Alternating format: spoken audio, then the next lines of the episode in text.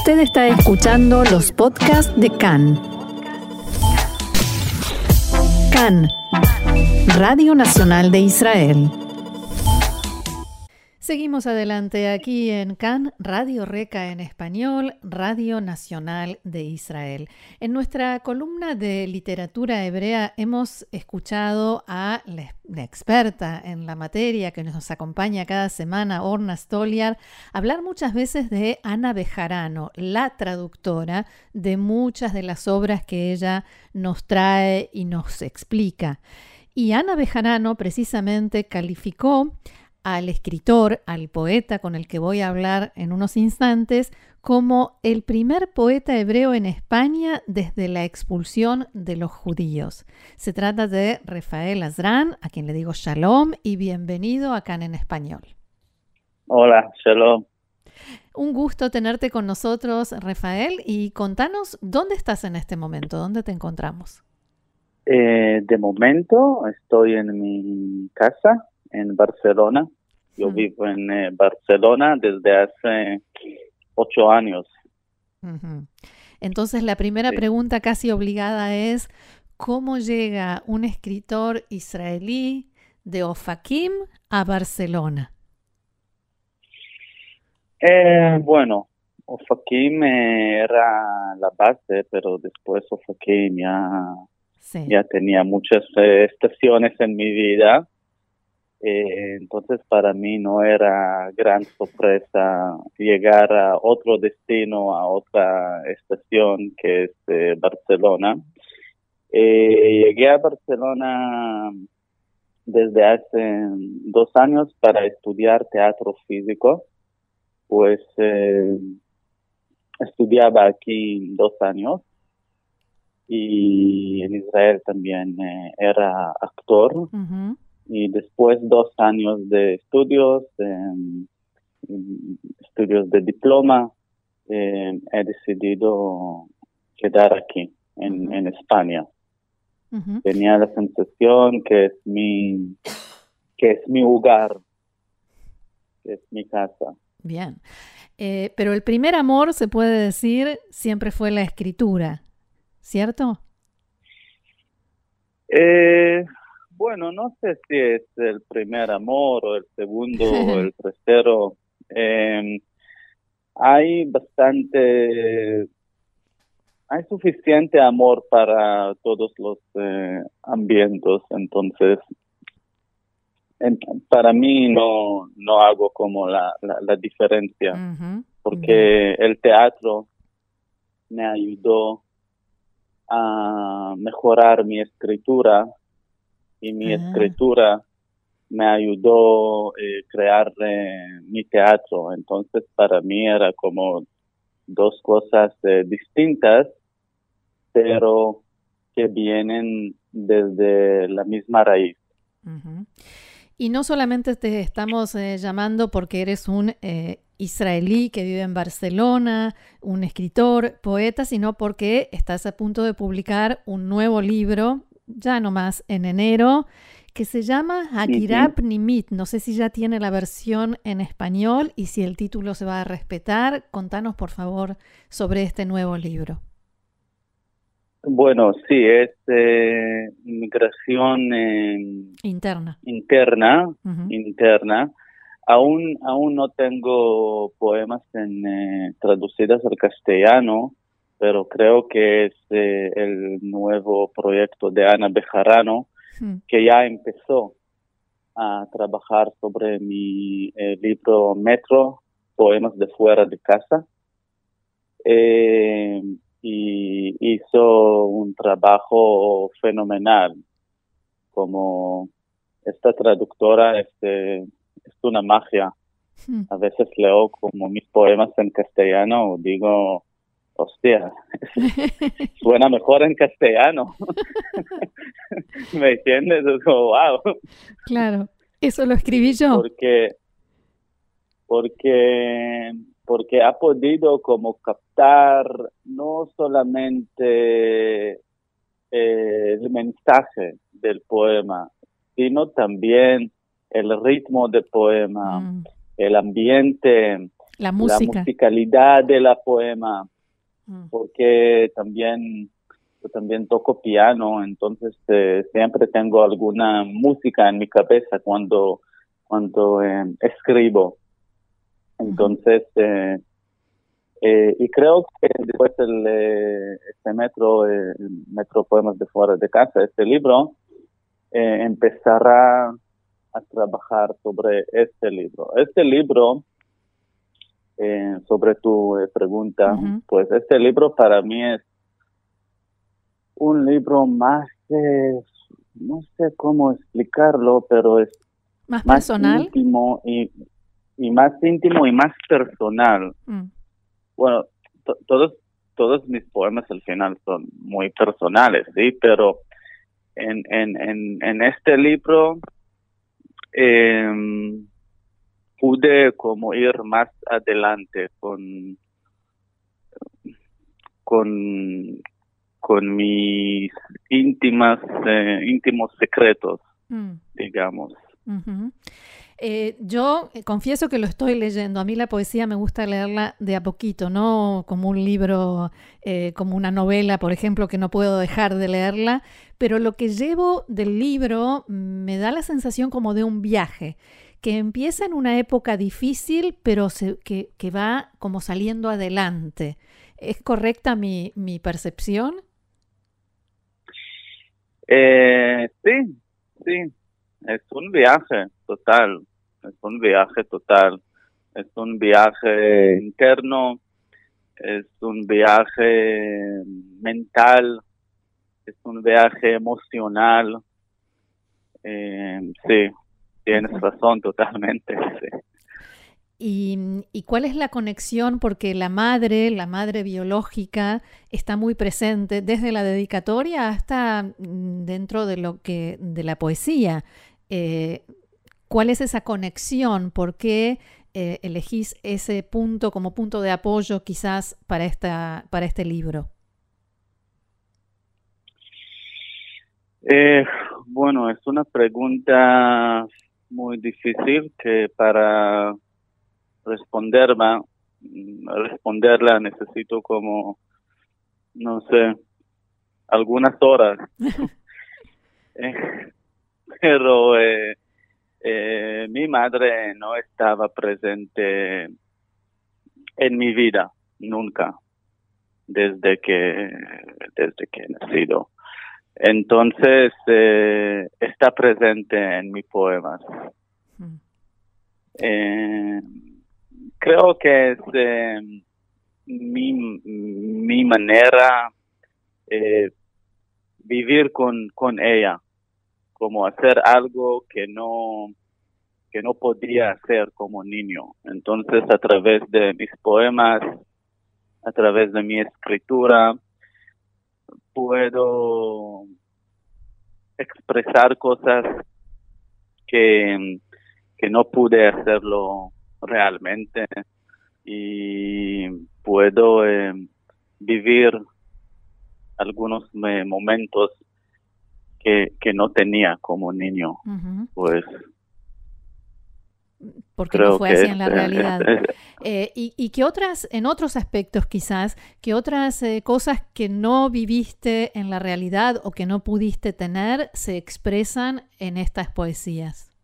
Mm, no creo que hay más cosas en este libro particularmente que, que no he podido expresar o que no he podido eh, vivir, pero sí, sí que hay como em, en la vida a veces no tenemos em, suficiente desarrollo, suficiente tiempo para hablar como queremos o para expresar nuestras emociones como queremos, pues en, en este punto la poesía me ayudó, como me, ayudó y, siempre ha sido así, siempre. Yo, escribo desde que, que estudiaba la alfabeta, como la poesía siempre estaba como mi apoyo para, para seguir viviendo, para, para para pasar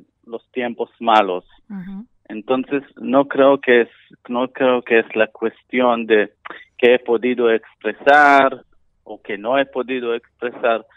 Creo que es como eh, cómo puedo ahora eh, hacer hacer paz con, mm. con, estos momentos malos que, que tenía como, como niño o como joven o como con los momentos difíciles de la vida. Perdona, no te Digo, con los momentos difíciles de la vida. O de momentos difíciles de la vida. Sí, correcto. Eh, ¿Cómo es el proceso? ¿Surge una primera poesía y a partir de eso vienen las demás? Eh, ¿O mm, tomás la decisión, voy a escribir un libro de poesía sobre eh, este viaje interno? ¿Cómo fue? Eh, mira, de momento eh, trabajo sobre otros dos libros distintos, con, con un tema totalmente em, distinto. Entonces, la decisión no es como, em, sí que hay decisión, sí que hay decisión, porque eh, guardo materiales y, y en algún punto en el proceso digo, ok, quiero que este libro eh, será sobre algún tema, pero no es decisión, no tengo la decisión cuando escribo, cuando escribo estoy libre. Y, y por eso me gusta tanto escribir, porque yo creo que es es el único momento en el que estoy totalmente libre, libre de todo, libre de etiquetas, libre de autoridades, libre de... Estoy libre. Entonces, eh, cuando escribo el, el, poema, no tengo, aún no tengo la decisión. Después, cuando guardo bastante eh, material y tengo bastante eh, poemas, yo veo como la dirección. Mm. ¿Qué, tipo de libro? ¿Qué tipo de libro es? ¿O qué tipo de libro será? Entonces, desde este momento ya empiezo a trabajar como en, en, en esta dirección. Pero, por ejemplo, si me surge algún poema que no, esté, no está relacionado con este tipo de libro que quiero, pues no pasa nada, lo guardo para otro libro. No es que me bloqueo. Claro, ni, ni te bloqueas ni te censuras. Sí, correcto.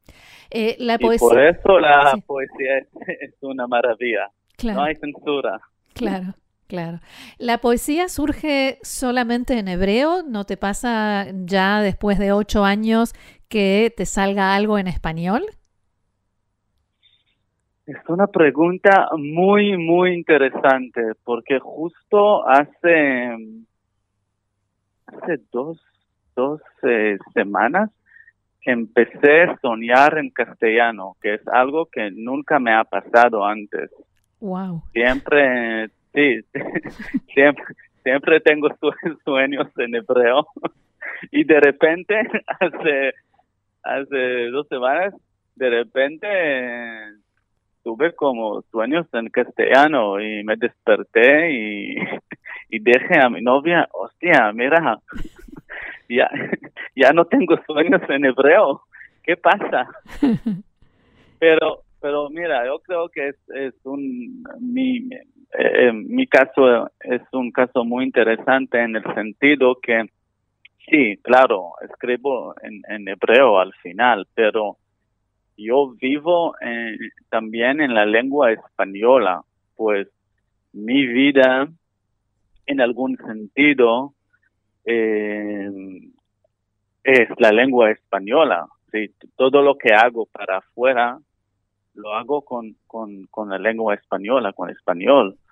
Entonces creo que se filtra como la el, el, efecto, el ambiente de, la lengua española o la musicalidad de la lengua sí que se filtra a mi poesía en hebreo, aunque escribo en hebreo, pero algo de este sí que filtra y también los temas, muchas veces son temas de aquí, son temas de España, temas de Barcelona, temas de Cataluña.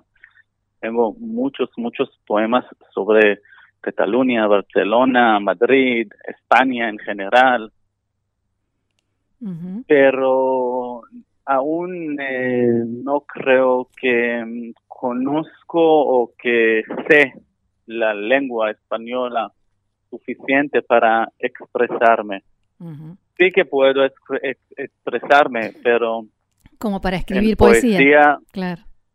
Para escribir poesía es como necesitas saberla, conocer la lengua muy, muy bien para articular tus emociones o articular la situación sobre la que escribes. Entonces, a este nivel no creo que, que, he llegado aún.